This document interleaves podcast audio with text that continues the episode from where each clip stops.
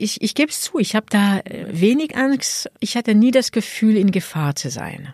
So, also ganz ähm, es gab Situationen, wo das kritisch war, weil sehr viele Patienten auf uns zukamen in ein Flüchtlingslager und da müsste man dann, man muss dann da diese Menge an Menschen, die was auch brauchen, steuern und das sind keine gefährliche Situationen im Sinn, das ist, das sind Herausforderungen. Mhm. So würde ich das beschreiben. Und da ist man am Abend froh, das ist gut gelaufen, wir haben es geschafft, das kann man noch besprechen, wir, wir können da besser werden, wir können uns da besser absprechen untereinander. Also aber Gefahr, ja, das Autofahren in manchen Ländern ist gefährlich.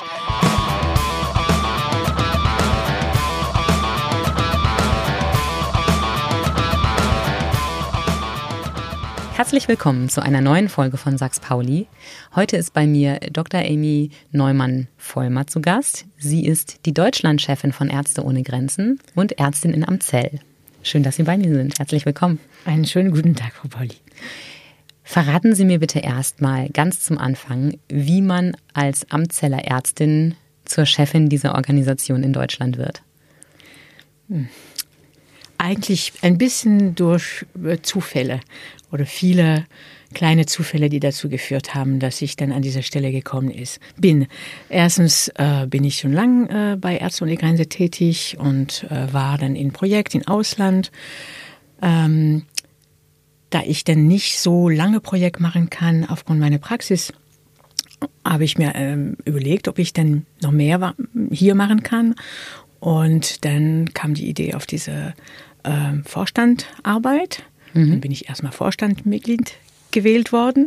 Und letztes Jahr hat unsere ähm, ehemalige Vorstandsvorsitzende äh, aufgehört und dann haben wir neu gesucht und da bin ich dazu gewählt worden. Ganz einfach. Und ich habe diese Poste angenommen und es ist eine große Herausforderung, den ich mit viele, viele Ehrfurcht auch angenommen habe, sage ich mal so. Es klingt jetzt erstmal ein bisschen widersprüchlich, wenn Sie sagen, eigentlich haben Sie nicht so viel Zeit für die Projekte wegen Ihrer Praxis und dann binden Sie sich diesen Verwaltungsjob ans Bein, für den Sie ja wahrscheinlich recht regelmäßig nach Berlin fahren und auch einfach wahnsinnig viel Tätigkeiten im Hintergrund noch zu erledigen haben. Ja, das stimmt. Aber das ist nicht wie in dem Projekt, wo wir zum Beispiel acht bis äh, acht Wochen bis zehn Monate, zwölf Monate unterwegs sind am Stück, sondern es ist hier an Arbeit, was am Wochenende stattfindet, was am Abend stattfindet, was mit Telefon- oder Videokonferenz stattfindet. Und es lässt sich besser organisieren, als wenn ich da äh, sechs Monate weg wäre. So. Das kann ich mir gut vorstellen. Genau. Und das ist für die Patienten hier natürlich auch viel besser, wenn ich denn da nicht so lange weg bin. Hm. Wo waren Sie denn bisher schon überall im Einsatz? Sie hm. machen das ja schon viele Jahre. Also ich war als allererste in Zentralafrikanische Republik und dann haben ähm, Einsätze in Haiti, in Kenia, im Kongo, in ähm, ich war privat in Nigeria nicht mit Ärzte ohne Grenze, ich war auch äh, in Tansania. Ja, und in Frankreich, in meinem Geburtsland. In Frankreich. Warum braucht Frankreich äh, deutsche Ärzte ohne Grenzen? Weil wir in Frankreich furchtbare ähm, Flüchtlingslager hatten, wilde Flüchtlingslager in dieser Stadt Calais im Nord, mhm. so Grenze, Grenze zu, zu England. Und da haben wir äh, vor ein paar Jahren auch ein Projekt gestartet dort, um die medizinische Versorgung dieser Flüchtlings und diese Camp zu übernehmen. Das heißt, selbst in den europäischen Ländern, in denen Ärzte ohne Grenzen selbst vor Ort sind, reichen da die äh, personellen Kräfte gar nicht aus, um das allein zu stemmen. Also ich würde das nicht so formulieren. ich denke, Frankreich ist schon eine sehr ähm, ähm, ähm gut aufgestelltes Land mit einer guten medizinischen Versorgung. Eigentlich müsste das nicht nötig sein. Aber mhm. das ist eine politische oder ein, eine Entscheidung der Regierung, wie viel man da investiert in so eine medizinische Versorgung und wie respektvoll man denn äh, Menschen oder Geflüchtete behandelt. Und ähm, ja, das ist nicht nur in Frankreich gewesen, das ist jetzt in Europa, ist in Italien, in Griechenland, ähm, äh, an den Balkanroute. Also wir haben viele kleine Spots, wo wir natürlich auch arbeiten müssen. Mit dem Aufkommen der äh, großen Massen an Geflüchteten hat sich ja auch die Arbeit von Ärzte ohne Grenzen ziemlich verändert. Denn früher war es ja eigentlich mehr der afrikanische Schwerpunkt. Und mittlerweile äh, verlagert sich das ja. Nein, nicht. Das würde ich gar nicht so sagen. Ähm, das, das sehen wir jetzt mit unserer europäischen Linse. Okay. Aber wir sind immer noch in über 70 Ländern tätig. Mhm. Und äh, ein ganz, ganz kleiner Teil ist in Europa. Und ein ganz kleines Teil unserer Budget geht nach Europa. Der größte Teil geht in andere Länder wie, also tatsächlich in Afrika, wie in Mittelamerika, wie in, ähm, in Indien, in, ähm, in Pakistan, in Afghanistan, in Jemen, wo mhm. also auch Zustände herrschen, die wirklich unbeschreiblich sind und unmenschlich sind und wo die Krise enorm ist. Also das ist nicht so. Das ist unsere Sicht der Dinge als Europäer. Ja. Dass wir das Gefühl haben, hier spielt sich jetzt alles im Mittelmeer und es ist natürlich eine Tragödie. Das ist überhaupt kein Thema. Und wir sollten auch präsent sein und wir müssen auch was tun. Und äh, wir, wir, wir, ähm, wir appellieren auch an alle äh, äh, Regierungen, dass sie dann da ihre Politik ändern und dass sie sich dann auch ähm, auf eine Verteilung dieser Geflüchtete und diese äh, Seenot äh, von also gerettete Menschen denn äh, einigen. Das ist überhaupt keine Frage. Aber das ist nicht unsere Hauptarbeit. Hm. Jetzt sind wir schon genau bei dem Punkt, dass die Arbeit von Ärzte ohne Grenzen eigentlich aus zwei verschiedenen Faktoren besteht. Das sind einmal die ganz praktischen medizinischen hm. Einsätze, wo Ärzte, äh, Krankenschwestern und Krankenpfleger vor Ort reisen, um der Bevölkerung wirklich praktisch zu helfen. Es geht aber auch darum, aufmerksam zu machen für die großen Krisen und Katastrophen in dieser Welt, wo die Regierungen und die, wie soll ich sagen, die eigentlich die Weltbevölkerung eine gewisse Aufmerksamkeit hinrichten sollte. Ja. Also wir nennen das bei uns auch die vergessene Konflikten. Mhm. Und wir haben viel auf dieser Welt. Ähm, Südsudan ist ein dramatischer, langjähriger Konflikt in Zentralafrikanischer Republik. Der Kongo, gerade jetzt auch mit äh, dieser Ebola-Epidemie noch dazu. Dann haben wir Jemen, auch seit Jahren im Krieg. Ja, Jahr, Jahre ja, dauert das schon. Afghanistan ebenfalls. Also es gibt so viel. Die Rohingyas, die vergessen wir jetzt auch. Wo sind die? Hm. In den Medien. Es sind fast eine Million äh, Menschen, die da in unwürdige äh, äh, Behäusung ähm, ist nicht, nicht gefangen, aber ge, geparkt sind und nicht vor, nicht zurück können. Also es gibt so viele Konflikte auf dieser Welt, ob die auch Bürgerkriegkonflikt oder ob das selbst gemacht oder ob das denn auch Klima, äh, sag ich mal, ähm, äh, ausgelöst. ausgelöste. Mhm. Also nach Hurricanes zum Beispiel. So, zum Beispiel Hurricanes, Mosambik mhm. jetzt. Mhm. Ähm, ja, das ist was, was wir sehen, wo wir auch tätig sind und wo wir auch vor Ort äh, mit den Menschen sprechen können, sehen, welche Note, Nöte da sind ähm, und wo wir auch berichten können, was passiert. Also das heißt, berichten im Sinn, wir beschreiben das, was wir sehen. Hm. Und ich wollte nur ganz kurz was äh, vielleicht ergänzen vorher. Sie haben gesagt, Ärzte, Ebamme, Krankenschwester, wir haben auch viel, viel mehr.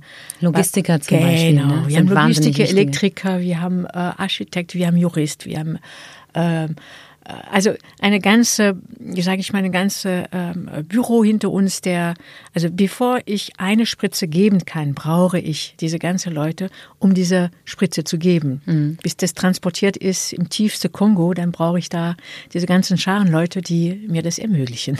Also es ist nicht nur Ärzte. Ja. Und wie ist die ähm wie ist der Aufbau? Sind das alles Ehrenamtliche? Sind das Menschen, die dann für Ärzte ohne Grenzen festarbeiten? Sind das Projektarbeiter? Wie muss ich mir das überhaupt vorstellen? ja, genau.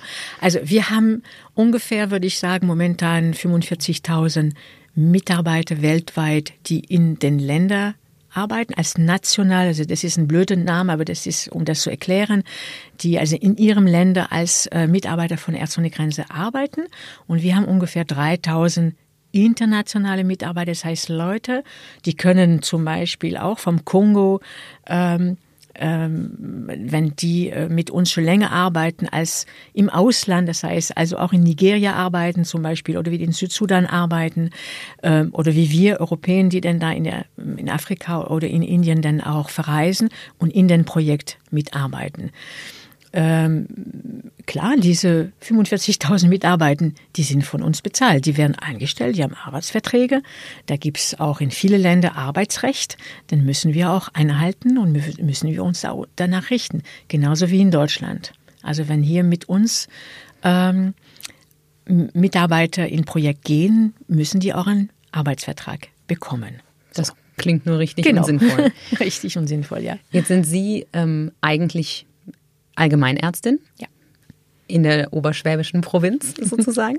ähm, wobei Provinz in diesem Fall ganz positiv gemeint ist. Ähm, wenn Sie sagen, Sie gehen jetzt zum Einsatz nach Zentralafrika oder in den Kongo oder nach Jemen, wie läuft sowas ab? Wie muss ich mir das vorstellen? Sie sind ja dann Wochen oder Monate lang weg. Ja, also vielleicht ganz plastisch zum, zum Besprechen. Mein Mann und ich sind beide begeisterte Unterstützer von Ärzte ohne Grenze, schon lange. Der Klaus auch noch vor mir äh, im Einsatz gewesen. Und ähm, wir machen natürlich immer kürzere Einsätze. Lange können wir nicht leisten aufgrund unserer Versorgungsauftrag hier auch mhm. in Oberschwaben. Was heißt dann kürzer? Also das heißt vier, ich sag mal vier bis maximal zehn Wochen. Okay. So. Ähm, und es gibt ja viele solche Einsätze, die man auch begleiten muss. Weiß was ich, ist es ein Notfall, Haiti, ähm, ähm, diese, diese Erdbeben, was dann da passiert ist, ähm, dann muss man dann relativ schnell reagieren und da können wir auch relativ schnell zum Beispiel für eine kurze Zeit weggehen oder es fällt jemand aus, jemand wird krank, muss nach Hause zurück und dann können wir auch einspringen und da äh, mithelfen. Und ähm, da muss man sich das so vorstellen, dass meistens entweder ein Mail oder sogar ein Anruf in der Praxis oder bei uns daheim kommt. Und in, also manchmal ist es klar, wir wollen die Ami und manchmal ist es klar, wir wollen der Klaus. Der Klaus, mein Mann ist Kinderarzt. Ich bin allgemein Ärztin, also ein bisschen verschiedene Schwerpunkte. Ähm, aber in vielen Fällen ist es so, ein von beide sollten oder könnt ihr vielleicht gestern oder morgen oder heute noch, so ungefähr. So schnell, so ja. super kurzfristig. Also wenn das, das wenn da so solche Kurzeinsätze, ja, das ist meistens relativ kurzfristig. Und ähm, dann geht es darum, bei uns beide, wer als Erster das organisiert kriegt, dass er eine Vertretung kriegt, eine Hilfe kriegt in der Praxis für die Zeit, wo wir weg sind. Mhm. So. Jetzt, wenn ich an meine letzten Auslandsreisen denke, dann fallen mir sofort äh, zwei Sachen ein. Das eine Thema ist mein Pass, das andere Thema ist die Impfung. Ja. Ähm, nicht alles kriegt man sofort von jetzt auf gleich und vor allem nicht am selben Tag geregelt. Gibt es da für Sie Ausnahmeregelungen, dass Sie zum Beispiel sofort in irgendein Land fliegen können, für das Sie eigentlich ein Visum bräuchten? Nein, das gibt das Gleiche, dass diese Visum auch beantragt werden müssen. Wir haben natürlich bei manchen Konsulate auch äh, schnelle Zugang, bei manchen überhaupt nicht. Also es gab auch sehr lange äh, Wartezeit auch für manche Länder, auch für Jemen zum Beispiel, was uns denn auch die Arbeit sehr schwer gemacht hat äh, dort, auch eben die Leute rechtzeitig hinzuschicken, beziehungsweise dass sie auch frei kriegen und dann gehen. Ähm, und ansonsten, also Impfungen haben wir alle. Mein Mann und ich. also das ist, Sie sich selber schnell ein. Das ist dann was, was also bei uns immer am Laufen ist und wir äh, haben regelmäßig diese Gesundheitsuntersuchungen, die wir dann brauchen für die Tropen. Äh, von daher sind wir relativ schnell bereit äh, loszustarten. Es muss in der Praxis geregelt werden und wir haben da das große Glück, dass erstens unsere Praxisteam da uns unterstützt und wirklich äh, mitmacht auch wenn das schwierig ist mit Termin und alles. Alle geben sich da wahnsinnig viel Mühe, dass es funktioniert. Dann die Familie, die Freunde und nicht zuletzt unsere Patienten, die das auch mittragen. Wenn ich das sagen darf, hm? Sie sind jetzt 62. Ja. Sie haben mit den großen Einsätzen gewartet, bis Ihre Kinder groß sind. Ja. Ähm, dennoch kann ich mir vorstellen, dass ähm, die Mutter und den Vater in solche Gebiete gehen zu lassen, nicht immer so eine ganz einfache Sache ist. Haben die jemals gesagt, Mama, bitte geh nicht? Ähm, nee, wir haben das äh, Glück gehabt, dass es bis jetzt nicht der Fall war. Ähm, solange die Kinder auch im Haus waren, haben wir das dann natürlich sehr versucht, versucht sehr ähm, transparent ist ein blöder Name, also zu diskutieren am, am Esstisch zusammen mhm. äh, das zu erklären Und ähm, ich glaube, der eine der Einwände, der mir im Kopf geblieben ist, war das dann, als der Klaus eine einmal ging und die kleinste, die Lena damals, zu ihm sagte, aber zu meinem Geburtstag musst du zurück sein. Mhm. Also so, ja, ähm, was, was wir machen, das wissen unsere Kinder, unsere drei Töchter sind da äh, auch sehr unterstützend bei der Sache und ähm, nee, das gab bis jetzt noch nicht der Fall, dass mal eine sagte, geh nicht. Mhm. Es gab sicherlich Momente, wo ich mich oder der Klaus sich Sorgen gemacht hat, wenn wir, ähm, ja, der Klaus war einmal in Pakistan und ähm, es gab einen großen Einschlag äh, direkt in der Stadt, wo er war. Und ich habe das natürlich gleich am Morgen mitgekriegt äh, per Radio. Und ja, die eine Stunde, wo ich nichts wusste, war natürlich schon äh, ein, keine angenehme Stunde zu warten mhm. und zu mhm. sagen, ähm, was ist passiert? Ist, ist er betroffen oder ist es, ist der, der, der Projekt betroffen, die, die Mannschaft betroffen? Es war nicht der Fall. Ähm, das sind Momente natürlich, wo man nachdenkt, hm, was wir machen. Aber wir, wir setzen uns keine Gefahr, äh, wie Kamikaze, äh, hm. Nein, das ist, das ist nicht der Sinn der Sache. Wir wollen da effektiv arbeiten und da müssen wir auch gucken, dass wir für unsere Sicherheit auch sorgen. Sie ja. selbst haben gar keine Angst, ne? Wenn Sie dort sind.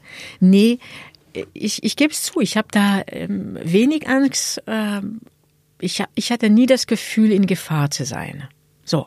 Also ganz, ähm, es gab Situationen, wo das kritisch war, weil sehr viele Patienten ähm, ähm, auf uns zukamen in, in, in, in so in ein äh, Flüchtlingslager und da müsste man dann, man muss dann da diese Menge an Menschen, die was auch brauchen, steuern und das sind aber, das sind keine gefährliche Situationen im Sinn, das ist, das sind Herausforderungen, mhm. so würde ich das beschreiben. Und da ist man am Abend froh, das ist gut gelaufen, wir haben es geschafft, ähm, das kann man noch besprechen, wir, wir können da besser werden, wir können uns da besser absprechen untereinander. Also aber Gefahr, ja, das Autofahren in manchen Ländern ist gefährlich. Mhm. Und, und da muss man gute Nerven haben.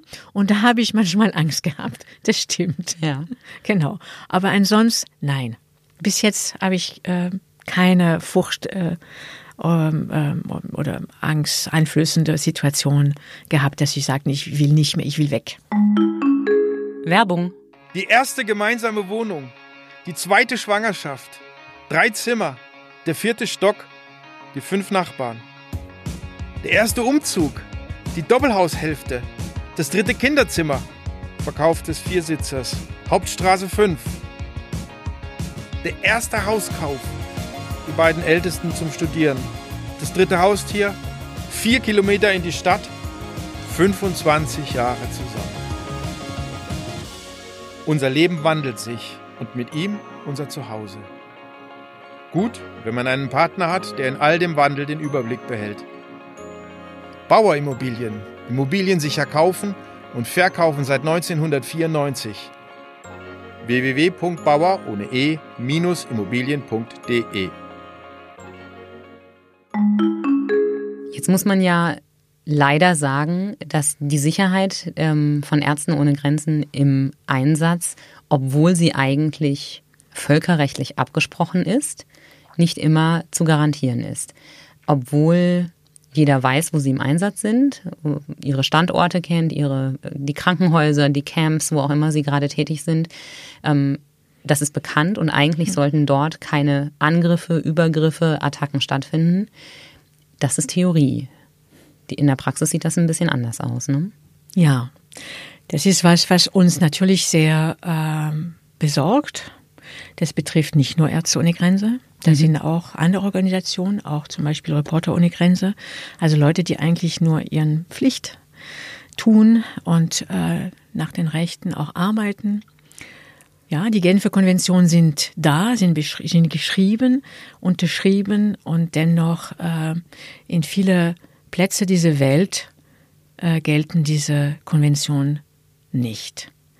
Das gilt für Patienten. Also für, was mich dann sehr, sehr besorgt, ist, dass viele Patienten nicht mehr zu uns kommen, weil sie sich in Gefahr bringen, wenn sie medizinische Einrichtungen erreichen.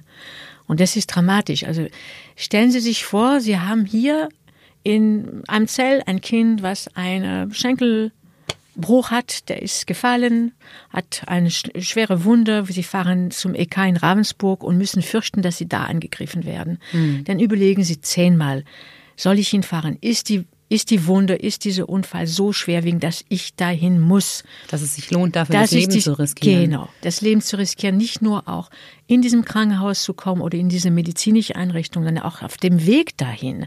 Also auf dem Weg dahin erleben unsere Patienten auch ähm, Situationen, die ihn, die sie ihn auch in Gefahr bringen. Also äh, Posten, Kontrollposten, Mine, auf der Straße, sehr schlechte Straße, auch kein Benzin zu haben zum Fahren. Und das sind äh, also der, diese Gesamtpaket, dass wir als humanitäre Organisation angegriffen werden, obwohl wir denn da eigentlich geschützt sein sollte, dass wir und unsere Patienten, also dass, dass wir keinen Zugang haben zu diese Patienten und die Patienten nicht zu uns, dass wir wir brauchen auch ähm, ähm, die Möglichkeit auch zu beurteilen, wie die Lage sind. Mhm. Da müssen wir auch ungehindert beurteilen dürfen, was die Nöte der Menschen sind, was brauchen sie. Und wir sollten auch unabhängig und ungehindert auch beurteilen können, wie unsere Arbeit ist oder wird oder ob wir noch, ob wir noch was ändern müssen. Und diese ganze ähm, Schritte sind zurzeit extrem, also in manche Länder, in manche Krisengebiete einfach extrem schwierig. Entweder haben wir keinen Zugang zu diesem Krisengebiet oder wir müssen da Verhandlungen führen und äh, wir sind sehr bedacht, neutral zu bleiben, unparteiisch. Wir wollen alle behandeln und wir wollen kein Parteikonflikt oder Konfliktpartei äh, ähm, mehr oder weniger bevorzugen. Das geht nicht darum. Es geht mhm. wirklich um die Menschen, die darunter leiden, dass Bürgerkrieg, das Konflikt, das äh, ähm, American ähm, Erdbeben stattgefunden haben, ähm, dass wir denn da Zugang haben. Und das ist wirklich schwierig. Ich meine, Afghanistan, das ist schon ein sehr, ein extrem trauriges äh, Ereignis. Äh, 2005, dem, im 15. Oktober, ist eine unserer größte Krankenhaus in Kunduz bombardiert worden. Und zwar gezielt bombardiert worden von ähm, Amerikaner. Ähm, und wir haben da Menschen verloren, Patienten. 42 Tote, ne? Ja, Patienten, Mitarbeiter. Hm. Ähm, einer von meinen Freunden hätte auch da sein könnten. Das war, ging um zwei Tage, da wäre er auch wahrscheinlich dran gewesen. Und das ist für mich nicht nachzuvollziehen äh, und, und ich inakzeptabel, dass wir da sowohl die Mitarbeit als die Patient auch in Gefahr bringen. Hm. Es geht gar nicht. Und jetzt muss man, das muss man sich mal auf der Zunge zergehen lassen. Ja. Es waren die Amerikaner, ja. die bombardiert haben, nicht die Taliban. Aber Nein. die Taliban waren der zumindest offiziell genannte Grund, ähm, es, wenn ich richtig informiert bin, ging es darum, dass die Amerikaner gedacht haben, weil sie Funksignale von Funkgeräten von Taliban aus dem Krankenhaus empfangen haben, dass sie dachten, das Krankenhaus sei sozusagen die Einsatzzentrale der hm. Taliban in dem Moment. Also da sind Sie fast besser informiert als ich. ich das ist ich, auch nur das, was ich rausgefunden habe. Genau. Ob das die Wahrheit ist, ja. also das kann ich natürlich ich, nicht sagen. Ich weiß nur, ich würde nur sagen, es, äh, wir haben da, da dazu aufgefordert, dass eine eine äh, Überprüfung dieser diese schreckliche Ereignis denn stattfindet. Ähm, die äh, amerikanische Militär haben eine, wie heißt das denn, eine interne Prüfung mhm. durchgeführt und haben sich dann auch äh, entschuldigt für diese Ereignis, äh, für mich äh, fast unentschuldbar ist. Ja. Und ähm, die, also die wahre Gründe werden wir denn so nicht nennen können. Mhm. Fakt ist, dass dadurch eine ganze Krankenhaus zerstört worden ist, der für die Versorgung von einem fast ein Millionen Mensch äh, zuständig. Also das Krankenhaus äh, hat ein, ein wie kann man das sagen? Ein Einzugsgebiet? Ja, ein Einzugsgebiet von über ein Millionen Mensch. Da sind viele Geburten dort gewesen, mhm. Menschen versorgt worden, chirurgisch versorgt worden, Wunde und so weiter. Und für diese Menschen ist es eine Tragödie auch. Mhm. Die haben ja keine Versorgung mehr. Das war das einzige Krankenhaus weit und breit. Mhm. Ja? Nicht nur, dass wir da 42 Menschen verloren haben, Patienten wie mitarbeiten, sondern auch, dass dieser Vertrauenverlust da ist, dass äh, Patient auch nicht mehr in diese medizinische Einrichtung gehen, weil sie Angst haben, angegriffen zu werden. Also für mich ist, ist es, ist es, also ich, ich kann es nicht verstehen. Hm, also ich sage immer meine Patienten, wenn die mich fragen, wie und was, dann sage ich, stellen Sie sich vor, wir haben den Wiederkrieg, Frankreich, Deutschland, wie es mal war, und Sie gehen ins Ravensburg, immer große Krankenhaus, und es ist nicht mehr da. Hm. Ja? Sie wollen eine schwangere Frau zur Versorgung bringen und da ist nichts mehr da. Schreckliche Vorstellung. Ja, also ganz konkret sich überlegen, was das wäre, wie, wie es wäre bei uns. Ja. Was passieren würde, wenn? Wenn die Praxis angegriffen würde, wenn die Apotheke auch bombardiert wird, wenn die Kranken, also die Ambulanz bombardiert werden, gezielt. Denn da muss man sich vorstellen, in manche, in manche Länder, wo es, das Essen knapp ist, das Wasser schlecht ist, ähm, man, die Transport nicht mehr vorhanden sind, die medizinische Versorgung nicht mehr da ist, dann überlegen sich auch Familie, Väter, Mutter, was mache ich, wenn mein Kind krank ist? Dann kann ich nur eine, kann ich nur fliehen mhm. aus diesem Gebiet. Ja, verständlich. Genau. Weil es einfach gar keine Hilfe mehr Dann nehme ich mein Kind, was vielleicht krank ist, packe das auf, egal was ich habe, und fahre oder laufe. Also ich habe im Kongo zum Beispiel Menschen gesehen, die in dieser Bürgerkrieggebiet 60, 70 Kilometer gelaufen sind, um zu unserer Ambulanz zu kommen. Hm. Schwangere Frau, die denn da transportiert wurde in, auf Moped, auf Fahrräder, hochschwanger, zum Teil auch mit Blutverlust und so weiter, um überhaupt eine medizinische Versorgung zu ähm, erfahren. Hm. Also diesen, diese Vorstellung, die kann man, die kann man nur Plastik, also erzählen. Ja. Was wäre hier? Aber das kann dann auch, glaube ich, jeder leichter nachvollziehen, wenn ja. man dann anfängt, darüber nachzudenken, ja. was ist denn, wenn ich genau. plötzlich starke Schmerzen habe oder und es ist niemand da oder und ich kann nicht hingehen. Genau. Oder ich habe kein Medikament. Mhm. Also die Versorgung mit Medikament, die Nachsorge mit Wundverbandmittel, Medikamente, die, das muss auch gewährleistet werden. Sie müssen auch einen Zugang dazu haben mhm. können. An welchem Punkt sagen Sie denn als Organisation, wir ziehen uns aus einem Land zurück? Wir, wir können da nicht hingehen. Klar. Äh, ich denke, grundsätzlich geht es darum, dass die Sicherheit von unseren Mitarbeitern gewährleistet sein muss. Also wenn Eingriffe auf Einrichtungen stattfinden, müssen wir uns zurückziehen. Wenn ähm, wenn die zu, also wenn wir keinen Zugang haben zu den Patienten, können wir auch da nicht sein, mhm. wo wir sein müssten. Ähm, es gibt Länder, aus denen wir verwiesen werden, weil ähm, neben eben diese medizinische Notversorgung, was wir leisten, auch manchmal, also auch wir berichten über das, was wir sehen. Und ähm, das äh, bringt manche Regierungen dazu, uns denn nicht so gern zu haben, wie wir uns das vorstellen würde. Das haben Sie aber sehr höflich gesagt jetzt. genau. Da ja. wird eine Tatsachenbeschreibung einfach als Kritik aufgefasst. Ja, genau. Und äh, die ist nicht angenehm. Ja, ich meine, das ist aber in jeder, in jedem Land. Also Sie können auch in Deutschland was kritisieren, was, äh, was darstellen, wenn das, das kann auch als Kritik aufgenommen werden, wenn ich. In der Tat, ja. Genau. Also ich denke, das ist in der Tat so, dass da Regierung, egal wo in der Welt, sehr empfindlich sind und das sich denn da auch nicht so gerne reinreden lassen bei, bei bestimmten Themen.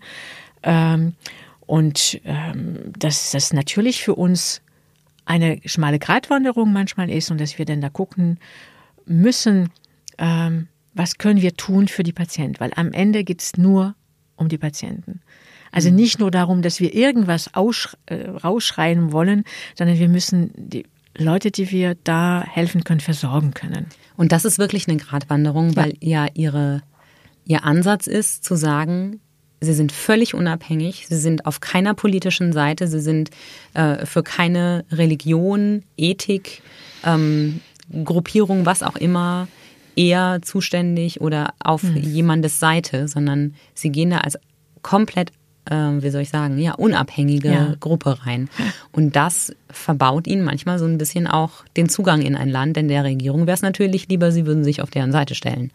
Richtig da sind, das ist auch äh, bei aller Regierung so, auch in Deutschland so wahrscheinlich. Ja, äh, aber humanitäre Hilfe, äh, äh, setzt auch auf, drei, auf ein paar ganz klare äh, Regeln. Das ist Unabhängigkeit, das ist Unparteilichkeit, das ist Neutralität. Und das muss doch und Menschlichkeit. Und das muss mhm. gewährleistet sein. Also wenn das nicht möglich ist, ist natürlich extrem schwierig, diese Arbeit, so wie es, also diese humanitäre Arbeit zu leisten. Aber dafür kämpfen wir. Also das ist eine, das ist eine Herausforderung und das nehmen wir an und wir müssen mit alle Partei äh, versuchen, in Kontakt zu sein, versuchen auch sprechen, äh, den Zugang zu zu erreichen für die Patienten, die wir versorgen müssen. Hm. Jetzt reden wir über die Patientenversorgung. Ja. Das könnte ich mir vorstellen, ist je nach Einsatzgebiet komplett äh, verschieden ja. und äh, ganz, ganz unterschiedlich und ganz verschiedene Herausforderungen. Ähm, kann man überhaupt von einem klassischen Einsatz äh, sprechen oder ist es immer und überall anders? Das ist schon ähm, es, es, es, ja, es ist schon immer über, äh, überall anders. Ja, das sind ähm, erstmal kulturelle Unterschiede, je nachdem in welchem Land man sich, man sich befindet. Das sind äh, Unterschiede in der Zugang zu Patient, Versorgung. Was finden wir vor Ort? Und äh, was können wir vor Ort besorgen? Dann gibt es natürlich auch warum sind wir da? Ob das jetzt ein Erdbeben in Haiti oder äh, diese Hurrikan in Mosambik und Überflutung, das sind auch grundverschiedene äh, Bedürfnisse, die mhm. entstehen. Oder es ist eine Epidemie in Zentral im Kongo mit Masenepidemie ähm, oder jetzt dieser Ansatz mit Ebola. Also es sind verschiedene Schwerpunkte, ganz klar. Und wir sind da sehr äh, vielseitig aufgestellt, würde ich sagen. Wir sind auch ähm, eben in dieser äh, Bekämpfung von Epidemie. Wir sind, wir können chirurgische Projekt führen. Wir haben ähm, Projekt, wo wir ähm, Kinder und Frauen versorgen im Vordergrund. Ähm, also ähm, Geburtshilfe ähm, durchführen. Das sind so, ja, das ist aber die Basis von einer, sage ich mal, einer medizinische Versorgung ist schon die Kinder und die Frauen und ganz klar grundchirurgische Versorgung. Also, was würde man sagen hier? Blinddarm, mhm. Brüche, äh, ein Magen-OP, ein Kaiserschnitt. Mhm. Das muss gewährleistet sein, ja. Und dann haben wir ganz spezielle Projekte auch, wo wir auch äh, mit Tuberkulose, mit HIV-Patienten und wo wir auch da sehr stark tätig sind und versuchen auch die Möglichkeit, also der, auch der Zugang, also der, dass die Patienten die Zugang haben auch zu bezahlbare Medikamente. Da gibt es auch eine Kampagne von uns gegründet, die heißt Access-Kampagne. Und es geht auch wirklich darum, dass Patienten auch bezahlbare Medikamente bekommen und Zugang dazu haben. Mhm. Aber bevor sie in der Lage sind, äh, mit Medikamenten eine Krankheit weiter zu behandeln, ist ja erstmal wahrscheinlich die Diagnose ein Thema und die Erstbehandlung. Können Sie mir aus Ihren Projekten, aus Ihren Reisen vielleicht das ein oder andere erzählen, was Sie besonders bewegt hat? Ja, ja, klar. Äh, es gibt so viele kleine und sehr schöne oder schmerzhafte Erinnerungen, ähm, weil wir von Calais gesprochen haben vorher. Ähm, da war ich ganz normal, das ist, kann man sich vorstellen, wie eine allgemeine Arztpraxis, die, diese Geflüchtete kamen ähm, tagsüber, wann sie ausgeschlafen waren, mit Hauterkrankungen, mit Lungenerkrankungen, also Bronchitis, Erkältung, Brüche, ähm, wurde geschlagen und ähm, Wunde. Aber ein Kind habe ich in Erinnerung, weil in Calais, was, was mich da extrem, extrem ähm, beeindruckt hat und, und nachhaltig auch äh, gestört hat, will ich mal sagen, war, dass es sehr viele Minderjährige gab, ohne Schutz, ohne Begleitung. Und äh, ich kann mich an so eine kleine, etwa 12, 13 Jahre und so alt ist mein Enkel, äh, erinnern, kam aus Afghanistan, wollte nach England, da äh, wohnte der Onkel. Eigentlich hat er Recht dazu, dahin zu gehen, das steht ihm zu. Ähm, er war durch viele Länder alleine gereist und ich fand das da schon beeindruckend, wie dieses äh, kleine Zwölfjährige da vor mir stand und war widerwillig gekommen, hatte aber einen riesen Abszess am Nacken. Mhm.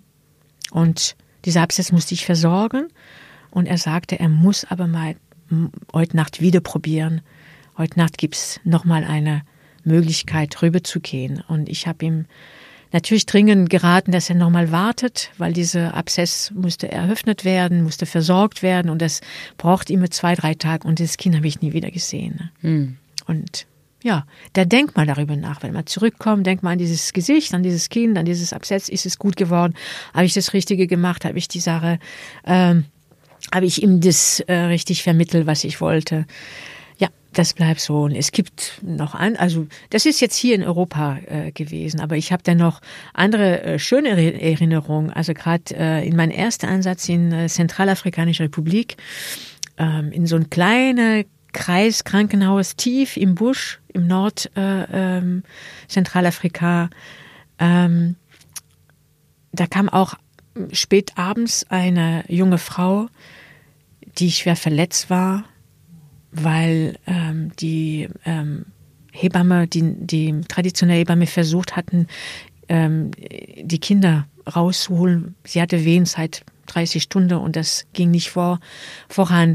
Und ähm, diese Geburt zu begleiten und äh, diese Kaiserschnitt haben wir dann machen müssen, natürlich. Die war auch verletzt, äh, intern verletzt, sodass man dann auch da die versorgen müsste, damit sie nicht verblutet. Und dann sind zwei kleine Babys auf der Welt da. Und dann ist natürlich schon ein tolle, tolles Ergebnis mm. und tolle, tolle Erfahrung. Und die Menschen oder die, die Eltern, die dabei waren mit dieser jungen Frau, die waren so dankbar über diese zwei Kinder. Ein des, dieses Kind heißt auch Ami, das ist mein Vorname oh. und das fand ich auch sehr. Das sind so Sachen, das begleitet einen, da denkt mhm. man auch darüber nach. Das ist eine schöne Sache. Aber ähm, es sind so vielseitig. Also ähm, in weil wir vorher auch von, von Impfung und ähm, Epidemie, also Bekämpfung von, von, äh, von äh, Epidemie, da ist Masern ein großes Thema, mhm. sowohl hier in Europa, jetzt wieder in Deutschland, als auch äh, in manche Länder.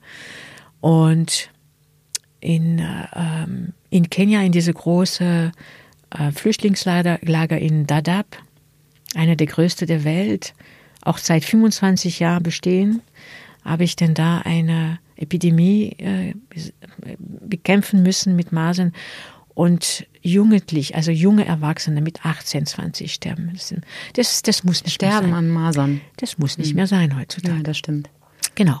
Und ähm, da sind so Sachen, das bleibt einem, da weiß man warum, dass man, man das weitermacht und das, das treibt einen auch diese ja, diese Arbeit äh, fortzusetzen und äh, immer nach der Suche nach Besserung, wie können wir besser arbeiten, was können wir besser machen. Ähm, wir haben heute auch moderne Technik, die wir auch besser einsetzen können. Und ähm, ja, das ist äh, das, was mich antreibt. Das ist das, was Sie antreibt. Ja. Was sind das noch für Menschen, die in diese Einsätze gehen? Also was ist die Motivation eines Arztes, dort mitzuarbeiten? Also das ist, ich, ich weiß nicht, ob ich für alle sprechen kann. Ah, Sie kennen ja sicher viele Kollegen. Ja, ich kenne viele Kollegen. Also Ärzte denke ich schon, dass es dann ganz klar ist, wir sind Mediziner, wir haben äh, eine Ausbildung erfahren dürfen, also äh, die wir weltweit ausüben können. Wir können unseren Beruf weltweit ausüben, ähm, wenn wir einigermaßen uns verständigen können. Also Sprache ist sind äh, wichtig in unsere in unserem Beruf, aber oft habe ich auch Dolmetscher dabei, die mir auch helfen können. Und diese Möglichkeit, diese Beruf weltweit äh, auszuüben und da praktisch Menschen in Notsituationen zu helfen, ähm, ich finde, das ist eine Grund, äh, eine der, der, der Grund, warum ich überhaupt Medizin studiert habe. Also mhm. Also von daher denke ich schon, dass es bei vielen Mediziner auch diese gleiche Motivation ist. Und als humanitäre Helfer unterwegs zu sein, ja, das ist sicher so. Und bei viel andere, ob das Krankenschwester, Hebamme, auch, auch äh, alle Logistik und so weiter. Ich denke, das sind ähnliche Gründe, die dann einem dazu treiben. Und Nichtsdestotrotz bringt es einem auch sehr viel. Also ich musste lügen, wenn ich sagen würde, das mache ich nur für die andere. Mhm. Nee. Was nehmen Sie daraus mit für genau. sich? Genau. Also, äh, was nehme ich daraus mit? Das ist eine Begegnung mit Menschen, und zwar sowohl mit den Patienten, aber auch mit unserer Mannschaft, also mit unseren Leuten vor Ort. Also so tief in eine Kultur, in eine Gesellschaft, als mittendrin mit den Leuten zu arbeiten, das kriegen sie mit keinem Tourismus hin. Also so, so stimmt. genau und, und so nah dran und so viele Erfahrungen mitzunehmen und auszutauschen. Ähm, das ist was, was ich mitnehme. Das ist ja, das ist ja einmalig. Ja, also das würde ich auch, will ich auch nicht missen. Mhm. Jetzt haben Sie gerade ganz kurz das Thema Sprache Ja. ähm, angesprochen. Nehmen wir nochmal das Busch-Krankenhaus im tiefen Kongo. Ähm, ich könnte mir vorstellen, dass die Kommunikation mit den Patienten, die vielleicht auch mit weißen Ärzten mit einer anderen Sprache erstmal nicht so oft zu tun haben, bestimmt komplett gegensätzlich ist zu dem, wenn ein Patient zu Ihnen in Ihrer Praxis in einem Zell kommt und sagt, Frau Doktor, ich habe hier was Komisches am Bein, können Sie sich das mal angucken. Ähm, wie funktioniert das? Also erstmal haben Sie immer einen Dolmetscher für solche Situationen oder ähm, gibt es dann mehr so eine äh, ein, ein Zeigen und Gestikulieren und äh, ein großes Fragezeichen im Gesicht? Also stelle ich mir Ja, ja. schwierig vor, äh, jemandem zu erklären, was mir fehlt, wenn er meine Sprache nicht spricht. Also äh, ganz klar, äh, das ist alles gemischt, also was Sie gesagt haben. Ich habe das Glück, ich kann ein bisschen Englisch, ich kann Französisch. Ähm, das sind zwei große Sprachen in der Welt. Ich kann leider kein äh, äh, Arabisch und äh, ich würde auch gern Russisch noch lernen. Also man ist nie am Ende. Ähm, in viele Länder, wo ich war, konnte ich mich mit dieser Sprache auch ähm, ausdrücken. Und wenn das nicht funktioniert hat, hatten wir tatsächlich ähm, sehr gut und sehr äh, einfühlsame auch Mitarbeiter, die uns denn da mitgeholfen haben und übersetzt haben und ähm, als als ähm, ja äh, Helfer mit dabei waren bei der Behandlung. Ich glaube, wichtig ist zuzuhören, denn Leu also das ist hier auch genauso, die Zeit ein bisschen zu haben oder die Zeit auch diese Ruhe zu haben.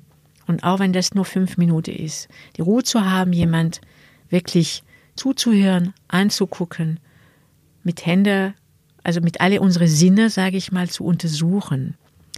Ähm, das ist hier in Deutschland genauso wie ähm, in dieser, in, im Ansatz das Gleiche. Also ich glaube, das ist ein Grund, ähm, Werkzeug von, von einem Allgemeinarzt oder auch von Kinderarzt ist, dass man einfach riecht, hört, fühlt, so, äh, ja, und natürlich versucht zu sprechen.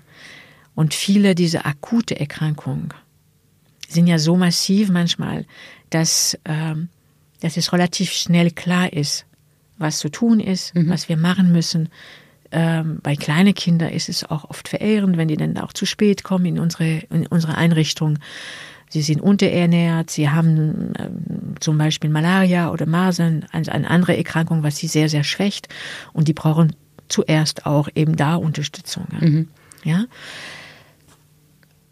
und es ist, es gibt manchmal sehr lustige Situationen. Patienten können auch sehr lustig sein und sehr ähm, mit uns auch spielen und äh, sind auch neugierig. Also es ist nicht so, dass es dann da eine angstgefühlte äh, ähm, Begegnung ist. Im Gegenteil, es ist oft sehr, die sind neugierig auf uns, die wollen auch von uns was wissen und ähm, das erlebe ich eigentlich eher als, äh, das ist eine Herausforderung, aber das ist immer leb- lebendig. Ja.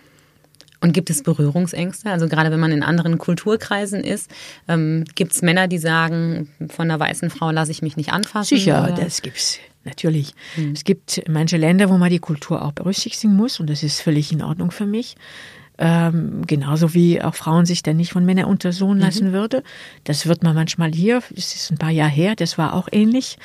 Ähm, und das, das muss man respektieren. Also ich denke, der Wunsch der Patient oder muss man denn da in dem Fall ganz klar auch respektieren. Die haben das Sagen, genauso wie hier. Also ich kann nicht bestimmen über äh, einen Patient. Ich kann ihm nur leiten, ich kann ihm nur helfen. Und ähm, da gibt's kulturelle Unterschied, ja. Damit müssen wir auch äh, arbeiten. Hm, Aber es scheint zu funktionieren. Ja, es funktioniert. Ja.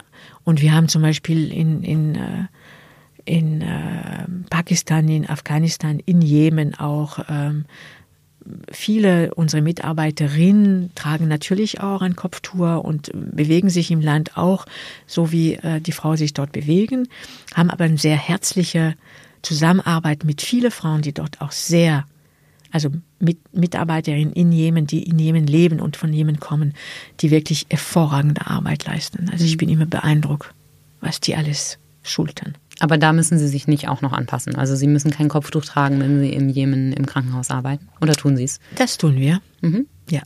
Einfach aus Respekt, aus Respekt, der Kultur gegenüber. Genau. Mhm. Also ich denke, das ist genauso wie in Italien nochmal in den Stränden auch äh, nicht so gern gesehen wird, dass man oben ohne als Frau badet. Mhm. Das respektiere ich auch. Ich würde vielleicht in Frankreich mal anders auch äh, baden gehen, aber das ist nun mal so. Also ich mhm. denke, da müssen wir mal die verschiedenen Stufen respektieren. Und ähm, was man denn da sonst politisch darüber denkt und so weiter. Das ist ein anderes Kapitel, aber erst primär, wenn ich denn als, äh, wenn ich Zugang zu meinen Patienten haben möchte, dann muss ich mich auch ein bisschen da anpassen. Hm. Das heißt, es gibt auch dieses Machtverhältnis nicht. Hier kommt jetzt der europäische Arzt und wenn ihr behandelt werden wollt, dann äh, müsst nee. ihr damit also umgehen. Also ich hoffe nicht, weil mhm. das wäre absolut gegen meine Überzeugung. Ja. Und äh, da würde ich, wenn ich, denke ich, so eine Kollege ähm, sehen würde, würde ich dann da auch eine Rückmeldung geben. Ähm, das wünsche ich mir hier genauso wie auf der ganzen Welt, dass wir als Ärzte respektvoll unsere Patienten und auf Augenhöhe unsere Patienten begegnen. Also das ist was, was für mich äh, ja, genauso hier wie, wie dort. Äh, es ist egal, wo ich bin, wo ich als Arzt tätig bin, das muss, muss ich auf jeden Fall gewährleisten. Ich. Mhm. Ja. Ich würde gerne nochmal auf diesen äh, sehr spannenden Unterschied zwischen der Landarztpraxis in Amzell und dem Busch-Krankenhaus im Kongo ähm, eingehen. Wenn ich mir vorstelle, was Sie hier für Krankheiten behandeln, was äh, der Alltag eines, ähm, und das ist überhaupt nicht despektierlich gemeint, nee. eines Landarztes, ähm, was den ausmacht, steht ja schon in krassem Gegensatz wahrscheinlich zu dem, was im Buschkrankenhaus in Kongo ist. Es gibt sicherlich auch die Bauchschmerzen hier, weil es eine äh, mhm. Blinddarmentzündung ist oder das gebrochene Bein. Das erkennen sie überall.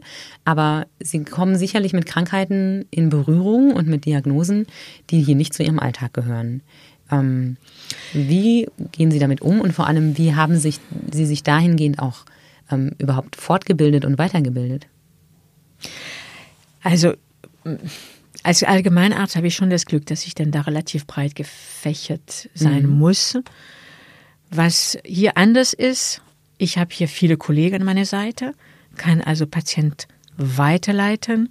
Wenn meine Grenze erreichen, kann ich sagen, ich brauche einen Hautarzt, ich brauche einen Lungenfacharzt, ich brauche einen Chirurg. Also ich habe dann da eine ganze Reihe an Kollegen, die mir zur Seite stehen oder Diagnostischmöglichkeit, die ich dann natürlich in diese äh, Kontext nicht immer habe. Mhm. Da muss ich mit meiner Möglichkeit arbeiten und es ist nun mal so. Mhm. Und ähm, muss natürlich versuchen, das Beste daraus zu machen mit den Mitteln, die ich vor Ort habe, egal mhm. wo. Sie können nicht mal eben jemanden ins CT schicken, um abzuklären, genau, was da gerade los ist. Das können wir nicht. Ähm, wir haben aber immer mehr bessere Möglichkeiten, also es, ist, es gibt immer mehr bessere ähm, äh, diagnostische Möglichkeiten, die wir auch im Busch machen können, wie die äh, Sonographie und so weiter. Also mhm. es gibt, es wird sich, das entwickelt sich auch, ne? genau, ja. Ultraschall, danke, ähm, entwickelt sich da sehr viele in diese Richtung. So, ich denke, dass wir denn da auch viel und sehr schnell weiterkommen werden. Aber es ist in der Tat schon so, dass da andere Erkrankungen auf mich zukommen oder vielleicht viel mehr anders gesagt, dass die Leute viel später kommen. Mhm. Mit schweren Erkrankungen, die ich auch hier behandle, aber die sind ein, zwei, drei, vier Stadium weiter, mhm. als was ähm, ich hier sehen würde. Unter anderem, weil der Weg zum Arzt so mühsam genau. oder sogar gefährlich ist. Genau, weil das Geld nicht da ist, weil der Weg so weit ist, weil ähm, ja, es überhaupt keine medizinische Versorgung gab vorher und, und, und. Also es gibt denn da, ähm, aber von der Erkrankung selber äh, habe ich bis jetzt Klar, es gibt tropische Erkrankungen, dafür muss man sich natürlich äh, ausbilden ähm, äh, und, und sich damit auseinandersetzen. Das ist überhaupt kein Thema. Es gibt Erkrankungen, die wir in den Tropen haben, die wir hier, Gott sei Dank, nicht oder nicht mehr haben. Mhm. Also Malaria ist ein von diesen bekanntesten. Und ähm, es gibt aber auch äh, zum Beispiel, was wir hier auch selten, aber oder nicht so mit gravierender Folge sind äh, Schlangenbisse. Mhm. Und äh, Schlangenbiss sind eine große Herausforderung. Mhm. Die können die Patienten richtig verunstalten. Also es führt zu schwere ähm, äh, ähm, es kann zu, zu Amputationen führen, mhm. zu schwere Verletzungen führen, die ja die lebenslange Folge haben. Und man muss wissen, dass wir zurzeit zum Beispiel ähm, keine Gegengift mehr haben. Es wird nicht mehr produziert. Es wird nicht mehr produziert? Ja. Das ist ein Thema, den wir auch aufgegriffen haben, das mich auch sehr berührt, weil in manche dieser Länder zum Beispiel sind auch viele Kinder, die spielen, die spielen auf dem Feld, auch wenn sie dann nicht einmal in ein Krieggebiet oder sonst was, also ganz normale Kinder und ähm, die Schlange haben dann die Gewohnheit, sich dann auch in Löcher in den Erde mhm. zu verstecken. Und wenn die Kinder dann da rumstochen, dann werden die damit gebissen und meistens an den Extremität. Mhm. Und also an Arm und Beinen. Schwere, mhm. schwere Verletzung davon. Und wir haben seit diesem Jahr keine Gegengift mehr. Es wird jetzt nicht mehr produziert und wir plädieren dafür, dass denn da auch was gemacht wird. Ist das ein rein wirtschaftlicher Faktor? Ja, das ist ein rein wirtschaftlicher Faktor. Absolut. Hm. Wie ist Ihre Hoffnung, dass sich da die. Also ich hoffe, dass, dass wir denn da einige Regierungen dazu bewegen können, auch ihren Gewicht da reinzubringen, dass es dann auch sich ändert. Aber das ist auch zum Beispiel eine Sache, auf der wir aufmerksam machen zurzeit. Mhm. Dass denn da auch vernachlässigte Konflikt, aber auch vernachlässigte Krankheit und Patienten gibt, mhm. die, äh, die wir im Blick haben sollten. Ja. Und ja. es ist also für mich jetzt ganz schwer nachzuvollziehen, wenn man weiß, es gibt etwas, was helfen würde. Ja. Es genau. wird aber nicht produziert, genau. einfach weil man damit nicht gut äh, genug genau. verdient. Das ja. ist schon sehr bitter, wenn man ja. dann über die Schicksale dieser ja. spielenden Kinder nachdenkt. Ja. Also da, ja, da appellieren wir auch, dass das denn da von Seite der Regierung, Pharma und so weiter, dass sich da auch was ändert. Absolut. Mhm. Und also das sind zum Beispiel, das sind Krankheiten, die wir hier nicht mehr sehen. Ja. Jetzt stelle ich eine sehr theoretische Frage. Ja. ähm, Sie finanzieren sich ja in allererster Linie über Spenden, da kommt der allergrößte Teil ähm, her. Aber Sie sagen ganz klar, von bestimmten Branchen nehmen wir keine Spenden. Ja. Ähm, dazu gehört auch die Pharmaindustrie. Ja. Wenn die Pharmaindustrie jetzt aber sagen würde, wir spenden dieses Schlangengift, würden Sie das nehmen können oder wäre das dann ein Konflikt, wo Sie sagen, ach, wir hätten es gern, aber dürfen, wir können nicht? Ich denke, wenn die Pharma sowas machen würde, dann müsste sie einfach mal diese Impfung weltweit zur Verfügung stellen, frei, zugänglich, mhm. nicht nur für uns, sondern für alle. Mhm. Also das ist das, was wir fordern würden, denke ich mir. Mhm. Äh, eine Zusammenarbeit äh, mit, äh, also Spende, sage ich mal, mit äh, von Pharmaindustrie, von bestimmter Rüstungsindustrie und so weiter, nehmen wir natürlich nicht an. Es ist, würden wir auch in Konflikt kommen und nicht mehr neutral und unparteilich und unabhängig bleiben. Genau, also Waffen und Rüstung ist klar, ja, ganz warum klar. nicht, ja, äh, Pharma Alkohol, auch nicht. Ja, Tabak, Alkohol auch. Genau. Und äh, Glücksspiel ja. und Arzneimittel ja, und Erotikindustrie, genau. sagen Sie. das Geld nehmen wir lieber nicht. Nein, wir nicht lieber, wir nehmen es nicht. Wir nehmen es nicht. Nein, okay. wir nehmen es nicht. Und äh, ja, und ich denke, das ist eine Frage der Ethik, eine Frage der, der, der, der Werte, die wir vertreten. Mhm. So, diese Menschlichkeit und diese ähm, humanitäre Werte, die sind für mich auch damit verknüpft, dass ich das dann auch nicht mache. Mhm. Haben Sie denn, also natürlich kann es für einen solchen Zweck nie genug Geld geben, mehr wäre immer besser. Ja. Aber wie entwickelt sich denn die Spendenbereitschaft der Menschen für Ärzte ohne Grenzen? Ähm, ist es eher, wird es eher mehr oder also wir, stagniert es? Ja, wir haben das wirklich das Glück, zumindest hier in Deutschland. Das ist nicht überall gleich. Wir haben hier in Deutschland eine große Section, die auch, also ein großer Verein, die ähm, sehr gut aufgestellt ist und eine große Büro in Berlin, die extrem gute Arbeit leistet. Und ähm, sind sehr glücklich, dass wir so viele Dauerspender haben in Deutschland, die uns dann mit kleinen, großen Beträgen Unterstützung und wir tun auch was dafür. Wir versuchen auch entsprechend auch mit, den, mit dieser Spender in Kontakt zu bleiben, auch eine Kommunikation herzustellen, auch unsere Arbeit transparent zu machen. Es geht nicht nur in eine Richtung, wir wollen eure Geld. Mir, es geht, glaube ich, auch darum, dass wir mit dieser Spender in Kontakt bleiben, einer Austausch haben, dass sie wissen, was wir machen, warum wir es machen, dass sie auch vielleicht uns Vorschläge, Kritik machen können. Also diese ähm, Sache ist, denke ich, sehr wichtig, dass wir das denn aufbauen. Und wir haben eine sehr hohe Spendebereitschaft. äh, in Deutschland. Wie ja. hoch ist die? Was haben Sie an Spenden im Jahr? Also wir haben, ähm, vielleicht legen Sie mir nicht auf, auf, auf Euro, aber so etwa 160 Millionen Euro eingenommen äh, letztes Jahr und das ist natürlich 157. Es ist enorm viel und wir versuchen, also wir gehen damit sehr sorgfältig um. Mhm und äh, haben auch eine transparente äh, Berichterstattung. Jeder kann das nachlesen auf unsere auf, auf so einer Homepage oder nach Nachfrage auch bekommen. Und äh, ja, da, das ist uns sehr wichtig, weil davon leben wir natürlich. Werbung. Hm, 0,3. Was hat es mit dieser 0,3 auf sich? Ich glaube, ich hab's.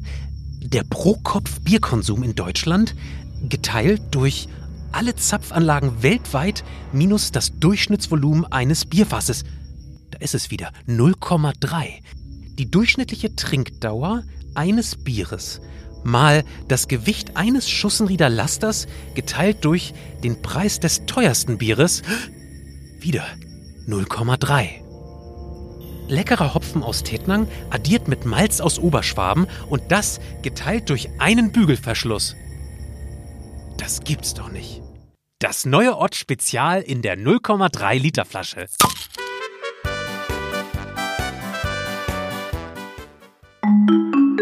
Wofür geht das meiste Geld drauf? Also was kostet sie am meisten? Die Projekt. Klar, die, also Ganz klar. Die, die Reisen. Ähm, Nö, die Projekt in, einfach, ja, also die Reise nicht, die Projekt. Ähm, wir haben ähm, über 80 Prozent unserer Gelder, 85 Prozent unserer Gelder gehen ins Projekt. Mhm. Und das ist ein sehr hoher Anteil.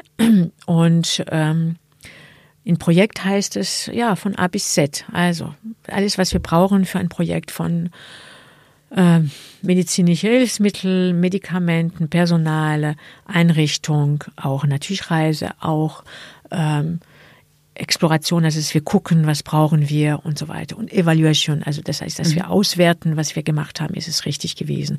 Das geht in ein Projekt, ja. Werden die Ärzte bezahlt? In der Zeit? Wir haben genauso ein gleiche, also äh, wenn wir die Ärzte von Deutschland aus rausgehen, dann haben sie einen deutschen Vertrag und sie wissen, es gibt einen Mindestlohn oder es mhm. gibt.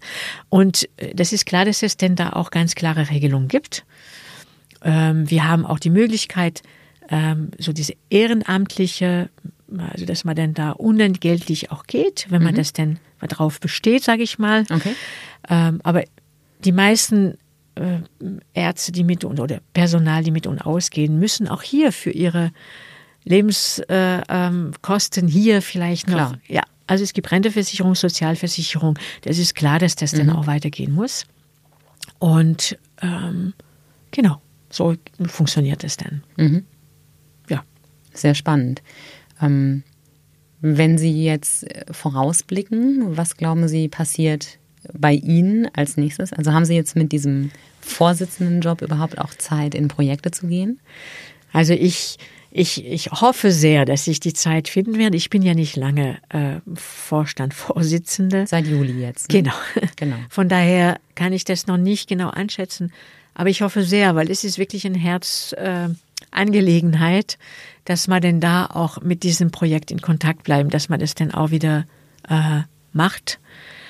Meine Vorgänger haben das alle geschafft, also hoffe ich, dass ich das auch machen kann. Dann stehen die Zeichen gut dafür. Genau, dann, mhm. dann also werde ich auf jeden Fall versuchen.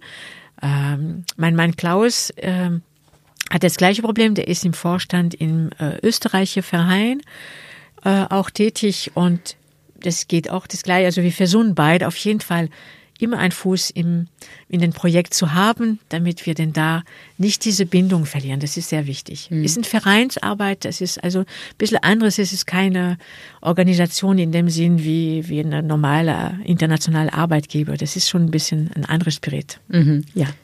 Und haben Sie ein Projekt, was Ihnen besonders am Herzen liegt oder ein Land, was Ihnen besonders am Herzen liegt, wo Sie sagen, da fahre ich besonders gern hin oder da möchte ich besonders gern helfen? Es ist komisch. Ich habe mir das schon mal gefragt. Also, nee, klar, man würde gerne Länder bereisen, wie hm, es gibt viele Namen von Iran bis Jemen bis und so weiter. Ähm, aber Projekt, mir geht es wirklich eher darum, dass ich denke, ich, ich will, wenn ich da bin, was tun. Mhm. Also ähm, ich, ich muss was zu arbeiten haben. Und am März liegt mir sicherlich äh, sehr ähm, Frauen und Kinder.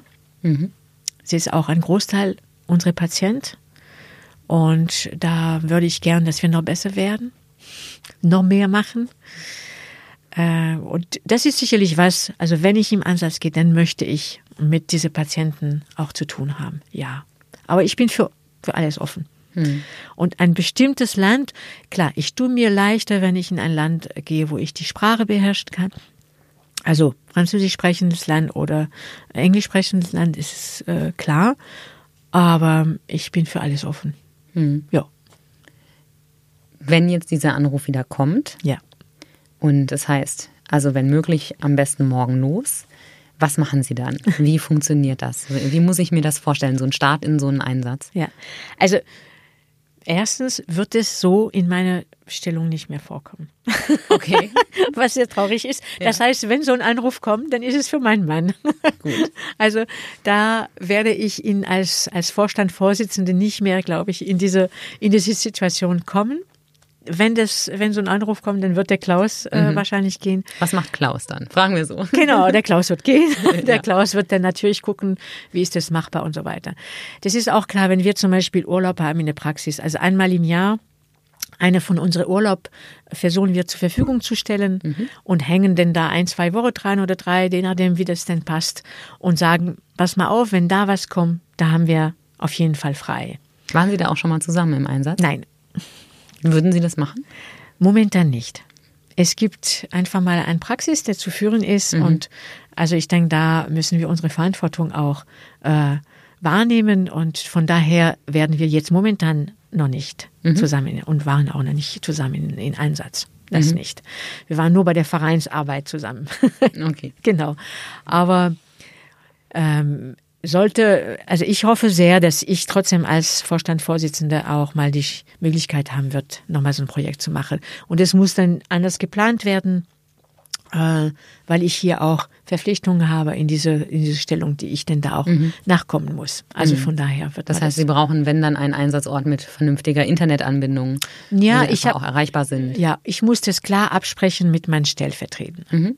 Also der Klaus Konstantin ist äh, äh, ähm, wie heißt es, ein Vizepräsident? Ja, äh, genau. zweiter Vorsitzender. Zweiter Vorsitzender und ähm, muss mich dann dann ersetzen. Das heißt, ich muss das eng mit ihm absprechen, mhm. wenn ich dann sowas machen will. Genauso wie er auch, wenn er geht, das müssen wir dann da absprechen. Also ich muss mhm. nicht mehr mit meinem Mann nur absprechen, sondern mit meiner Familie, sondern ich muss dann wirklich intern das absprechen. Okay, wir gehen davon aus, alle sind einverstanden, ja. die Praxis ist versorgt, ihr äh, Vize ja. ist vor Ort und kann sie vertreten. Ähm, also Sie können fahren. Hm. Was passiert dann? Was packen Sie ein? Wie bereiten Sie sich vor?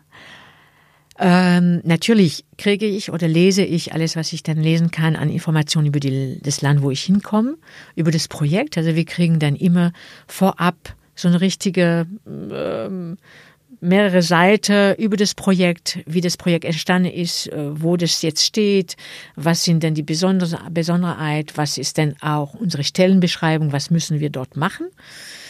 Ähm, da gibt's, ich, ich kann von ganz normaler Arzt bis hin äh, zu plötzlich ein Krankenhaus zu leiten. Ähm, äh, also das sind verschiedene äh, Stellenbeschreibungen, die wir mhm. dann da uns angucken. Passen wir das? Was muss ich dafür auch äh, ähm, mitnehmen haben. Meistens, ähm, also das ist was, was wir intensiv machen und wir haben auch Kontakt mit unserem Büro und die Leute, die dann dieses Projekt auch äh, praktisch begleiten. Das läuft auf jeden Fall intensiv und ansonsten ähm, packe ich immer nur einen kleinen Rucksack. Also ich nehme nur Handgepäck. Also es war schon immer so, egal wie lang ich denn unterwegs war. Ähm, und in dieser Handgepäck habe ich meistens äh, zwei, drei äh, Instrumente, also äh, mein, ein Stethoskop, ein gutes Stethoskop, weil das fehlt meistens. Okay. Und das ist so Grundausstattung eigentlich. Ja, ne? aber wir haben, wir haben, wir haben viele Stethoskope, aber manchmal nicht so gut, wie ich das denn möchte. Mhm. da bin ich eigen. Und ähm, ein Ohrenspiegel, damit ich dann da so Lichter und äh, sowas haben kann daran, es kommen so kleine, äh, klare Sachen, klar, zwei Hose, Hemd und so weiter, das, was man braucht, aber das passt alles in eine Handgepäck äh, mhm. für den Flugzeug. Ähm, in der Regel ähm, nehme ich nur Handgepäck mit, weil alles anderes ist überflüssig, mhm. ist störend für die Reise. Sie müssen sich vorstellen, zum Beispiel im Kongo, als ich dann das zweite Mal da war, äh, wurde ich gewogen mit meinem Gepäck, weil unsere letzte kleine Flugzeug, also ich bin über Ruanda nach äh, Kongo und der letzte Flug ist ein ganz kleines Flugzeug mit äh, für maximal manchmal vier bis zehn Personen und da zählt jede Kilo. Mhm. Also was man an Gepäck mit hat und was man selber wiegt. Ja, das so. heißt, so ein 20 Kilo Koffer hätte da wirklich äh, wahrscheinlich am Flughafen stehen bleiben müssen. Ja, oder zumindestens, wenn ich dann 20 Kilo für mich mitnehme, dann wäre 20 Kilo woanders von was anderes geblieben. Also mhm. Medikamente, die wir dann da im Flugzeug transportieren ähm, hätten vielleicht keinen Platz gehabt. Mhm. Und so habe ich diese Angewohnheit gehabt, dass ich äh, immer nur ganz kleines Gepäck mitnehme, nur das, was ich wirklich brauche. Man kann überall was waschen, also man muss da nicht da 20 Sachen mitnehmen, das ist absolut nicht notwendig. Ich bin ähm, sehr bescheiden, ich habe keinen Schmuck und Schminke nicht. Also das ist, von daher reduziert sich das und in, ansonsten habe ich meistens einen kleinen Laptop mit. Mhm weil wir da sehr viele Reports schreiben müssen. Wir müssen Statistik auch schreiben und so weiter. Und mein Handy mhm. und es reicht. Mhm. Ja, viel mehr braucht man nicht. Mhm. Meistens auch ein kleines Geschenk für das, also ein Mitbringsel für die Mannschaft, die da unten sind, äh, die, der unter ist, äh, im Sinne von vielleicht eine Tafel Schokolade oder sowas, mhm. weil das in manchen Ländern überhaupt nicht zu finden ist. Und man freut sich, wenn man sowas mitbringt. Oder ein Stück Käse aus dem Allgäu zum Beispiel. Ja. Der hält dann auch bis in den Kongo, wenn er gut eingeschweißt ist. Der, der hält bis zum Kongo und wird dann da mit Freude gegessen. Das kann ich mir gut vorstellen. genau. Jetzt sind wir schon bei den kleinen kleinen Luxusdingen. Ja. Äh, ein Stück Käse, ein Stück gute Schokolade. Ähm, was genießen Sie denn am meisten, wenn Sie wiederkommen? Was fehlt Ihnen am ehesten jetzt mal von den Menschen natürlich abgesehen? Oh. Also von, ja, gut, abgesehen von den Menschen. Äh, da kann ich denn auch nochmal, das letzte Mal, also nicht in, in, in Frankreich, sondern als ich dann zurückkam, auch vom, äh, vom Kongo, war für mich das Schönste, auf mein Fahrrad zu steigen und durchs Allgäu zu fahren, ohne Sicherheitsposten, ohne Gewehr, ohne Angst zu haben, dass äh, man nicht weiterkommt. Ähm, das ist schon ein Luxus, den man dann nicht gar nicht mehr wahrnimmt. Mhm. Und das Zweite, was ich am meisten genieße, wenn ich zurückkomme, ist das Wasser. Dass man einfach das Leitungswasser bedenkenlos trinken kann mhm. und dass es in unendlicher das, Menge aus dem Hahn kommt. Und dass das Wasser schmeckt. Ja, das stimmt. Unser Wasser schmeckt gut. Unsere Wasser schmeckt gut und das vergessen wir immer, das ist ganz selbstverständlich. Aber wenn man denn da äh, ein paar Wochen lang sich geduscht und gewaschen hat mit chloriertem Wasser oder mit Wasser, was dann, dann weiß man das zu schätzen. Jede Kaffee, Tee, alles, was man trinkt, schmeckt nach dieser äh, Chlor. Ja. Mhm. Und äh, das, da freue ich mich richtig, wenn ich zurückkomme auf, aufs Wasser. Also mhm. es ist wirklich so ganz einfache Dinge. Also mein Vater, mein, das Wasser ist ganz wichtig. Ja, aber wenn Sie sagen einfache Dinge, also das Fahrradfahren ohne Angst, um seine ja. Sicherheit zu haben, das ist ja, das ist ja ein riesengroßes Privileg, Oder, das wir haben. Ne? Und nicht immer Sicherheit, dass man einfach weiterkommt. Ja. Also dass man dann auch Straßen hat, die dann befahrbar sind, mhm. dass man ähm, ähm, ja, nicht im Busch, dann plötzlich vor einem Fluss und da ist nichts mehr weiter und die Leute, die Leute. Oh, das kann einem an der Arge auch passieren. Genau. aber, aber sie können das dann immer umfahren mhm. und also dieses, dieses Gefühl der Freiheit. Mhm. Ich kann dann hier mich frei bewegen und äh, ja, überall ankommen, wo ich mir das vor, also wo ich möchte. Das ist schon toll. Mhm. Ja. Da haben Sie recht. Ja, das vergisst man also wirklich. Wenn man dort ist, das äh, merkt man dann vielleicht nicht so sehr, das eng, also wenn, weil, weil ich vielleicht nicht so lange bleibe. Für ähm, Mitarbeiter, die wirklich da sechs äh, Monate und mehr bleiben, ist es natürlich schon eine sehr große Herausforderung, da äh, zu bleiben zu müssen, in diese Enge. Ähm, und man, ja, man vergisst hier, wie leicht wir das Leben haben hier. Hm. Was wünschen Sie sich für Ärzte ohne Grenzen und was davon, auf was davon haben Sie Einfluss in Ihrer neuen Rolle? Also ich wünsche mir, dass wir unsere Arbeit weiterhin auf hohem Niveau leisten können.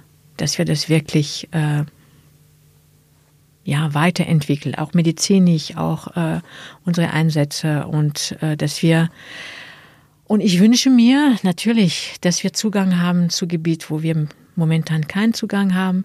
Ich wünsche mir, dass wir nicht mehr kriminalisiert werden, mhm. nicht mehr angegriffen werden und ähm, dass wir ungehindert unsere, unsere Arbeit leisten können. Und wenn ich sage wir, das ist in dem Fall nicht begrenzt auf Ärzte ohne Grenzen, sondern wirklich alle, die humanitäre ähm, Arbeit leisten, auch das, äh, diese Möglichkeit auch haben. Weil ja, es ist zurzeit schon beklemmend, wie diese Entwicklung äh, da ist, auch wie die Gewaltbereitschaft in, nicht nur äh, körperlich, sondern auch in Wörter oder, oder in diese Verfall, diese, meine Werte, meine, ich sage deswegen meine, weil anscheinend ist es nicht mehr für alle gültig. Ähm, dass er, äh, ja, das, ich wünsche mir, dass das dann äh, in eine andere Richtung äh, jetzt geht, dass wir diese Solidarität wiederfinden, dass wir einfach mal gemeinsam dann Lösung finden, zum Beispiel äh, im Mittelmeer. Hm. Sie sprechen jetzt genau. zum Beispiel von der Seenotrettung, genau.